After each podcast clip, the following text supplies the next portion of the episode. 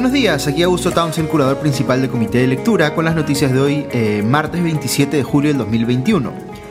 La mesa directiva del Congreso quedó ayer en manos de la oposición al ganar la lista encabezada por Mari Carmen Alba, eh, quien será la nueva presidenta del Congreso. Nuevamente el Parlamento es liderado por Acción Popular, aunque el precedente inmediato de esto, la presidencia del Congreso por parte de Manuel Merino de Lama, es de triste recordación para algunos. Eh, la competencia se le hizo más fácil a la lista de Alba porque la Junta Preparatoria del Congreso declaró improcedente la lista encabezada por José Gerí de Somos Perú,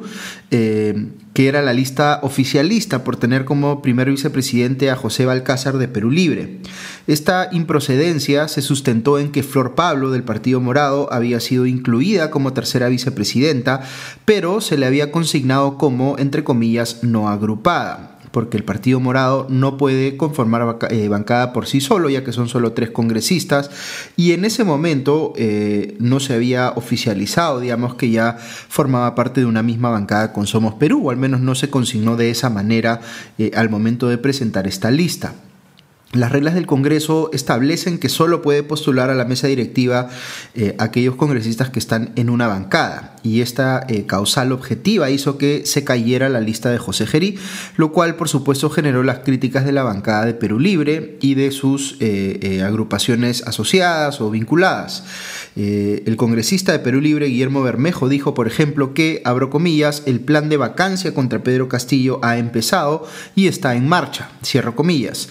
Mientras tanto, la congresista de Juntos por el Perú, Ruth Luque, eh, que también estaba en la lista de Gerí, señaló que espera que esto, abro comillas, no sea un anticipo de ir bloqueando y generando situaciones que tiendan a entorpecer la gobernabilidad y la democracia, cierro comillas. Eh, yo creo que hubiese sido mejor que la lista oficialista no ganara por falta de votos eh, antes que por una improcedencia, pero no hay nada de indebido en esto último, pues efectivamente hubo un incumplimiento de forma objetivo.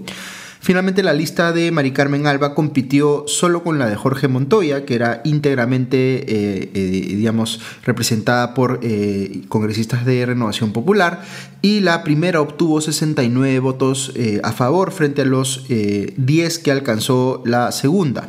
Votaron en blanco los congresistas de Perú Libre, Juntos por el Perú, Somos Perú y el Partido Morado, en su mayoría, que son de momento quienes se perciben como eh, las bancadas eh, vinculadas al gobierno.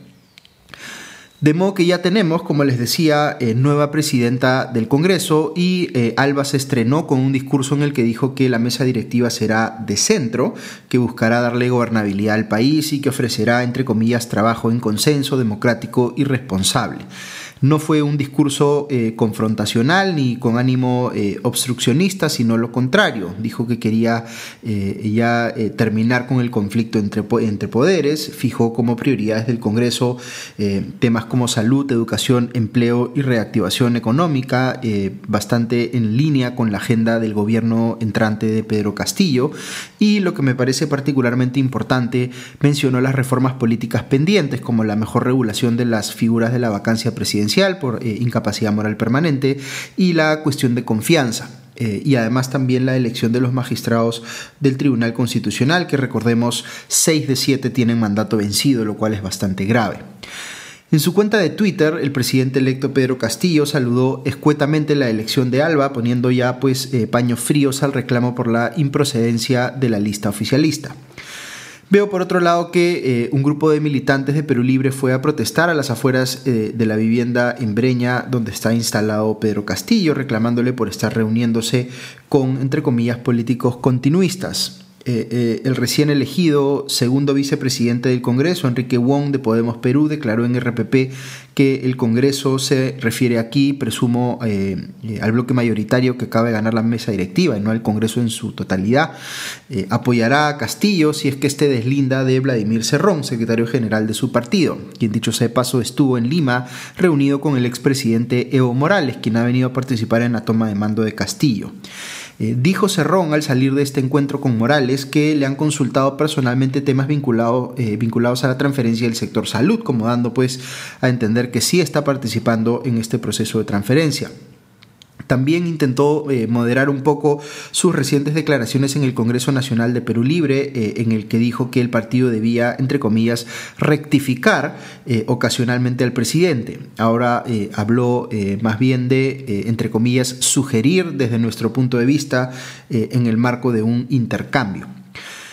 Entrando a temas judiciales, veo que el juez Jorge Luis Chávez Tamaris eh, eh, acaba de anular el arresto domiciliario que tenía el líder de Podemos Perú, José Luna Galvez, investigado por presuntamente haber intentado influir ilícitamente eh, en las autoridades electorales para conseguir la inscripción de su partido. Ahora Pepe Luna, como se le conoce, tendrá solo mandato de comparecencia con restricciones, que incluye impedimento de salida del país. El juez Chávez Tamaris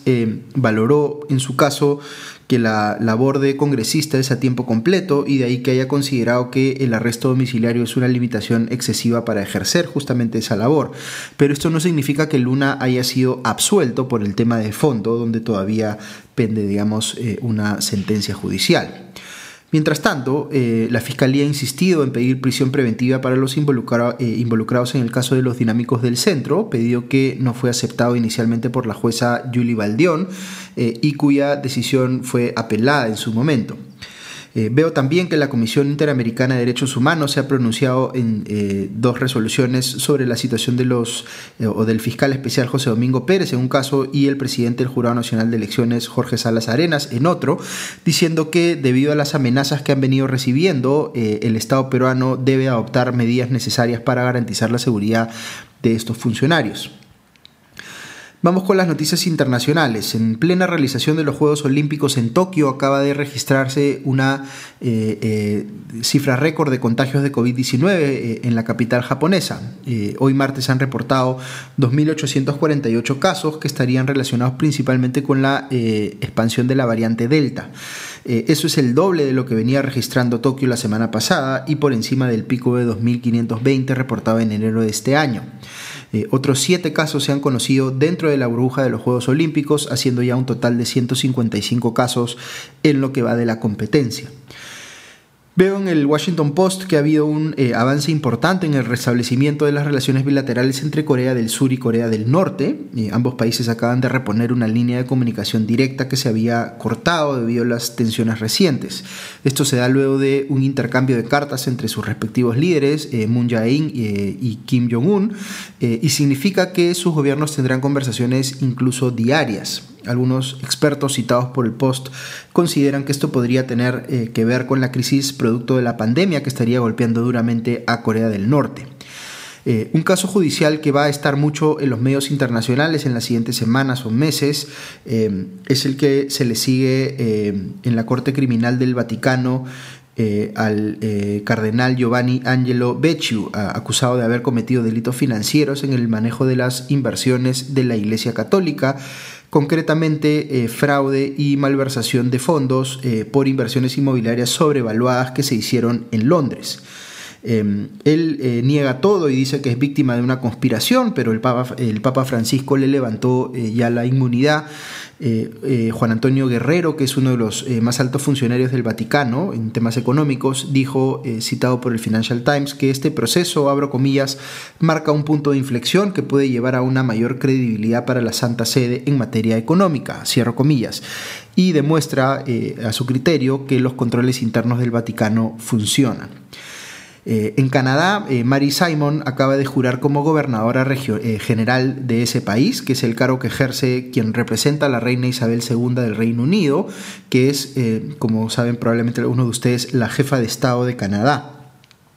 Este cargo de gobernadora general tiene 154 años de existencia, pero Simon es la primera mujer indígena que lo ostenta, siendo ella inuit, oriunda de Kanguisualahuac, eh, que es la, eh, digamos, la ciudad de la que proviene eh, y que está en la provincia de Quebec.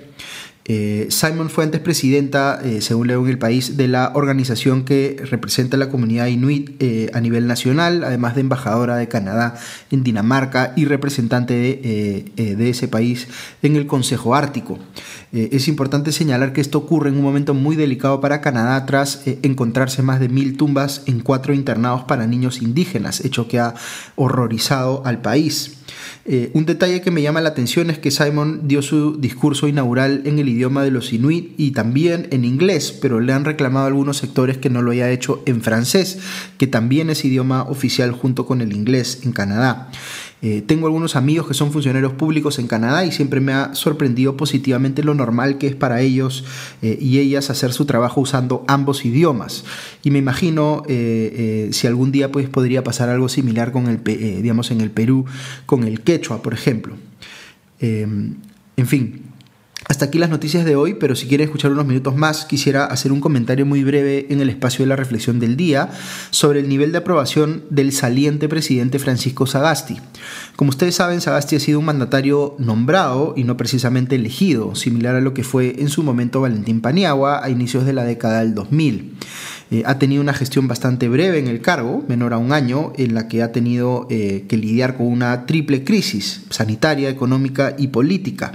en parte por razones eh, inevitables como la pandemia en sí, pero también por severos errores de su predecesor Martín Vizcarra en los tres frentes antes mencionados. Es decir, Sagasti asume, luego de que Vizcarra tuviese una muy mala gestión de la pandemia, con medidas que fueron muy nocivas para la economía y con una crisis política que él mismo contribuyó a generar con eh, medidas como la disolución del Congreso. Eh, Sagasti tuvo un inicio de gestión bastante turbulento, por lo que podríamos considerar algunos errores propios, como eh, aquella decisión que tomó de relevar de un plumazo un número importante de altos mandos de la policía, lo que le abrió un frente complicado y que todavía podría traer cola en el plano judicial. Eh, también tuvo una gestión eh, comunicacional deficiente al inicio con algunas entrevistas televisivas, por ejemplo, en las cuales tuvo comentarios eh, que fueron polémicos o en las que se le vio a él y por extensión a su gestión quizá un poco desconectados de la realidad.